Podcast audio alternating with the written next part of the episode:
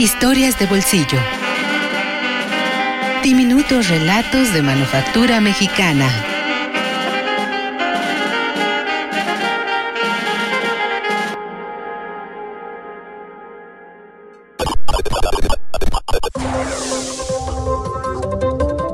Flash de Juan José Arreola.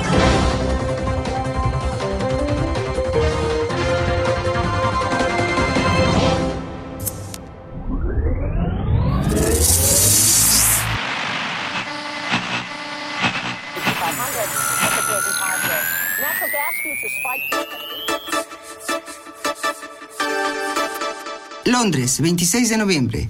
Un sabio de mente, cuyo nombre no ha sido revelado, colocó anoche un absorsor del tamaño de una ratonera a la salida de un túnel. El tren fue vanamente esperado en la estación de llegada.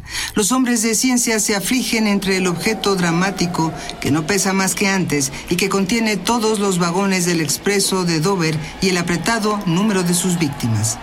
Ante la consternación general, el Parlamento ha hecho declaraciones en el sentido de que el absorsor se halla en etapa experimental. Consiste en una cápsula de hidrógeno en la cual se efectúa un vacío atómico.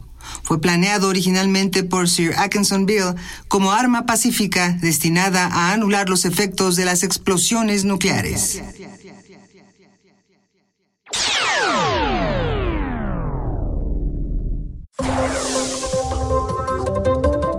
Flash de Juan José Arreola.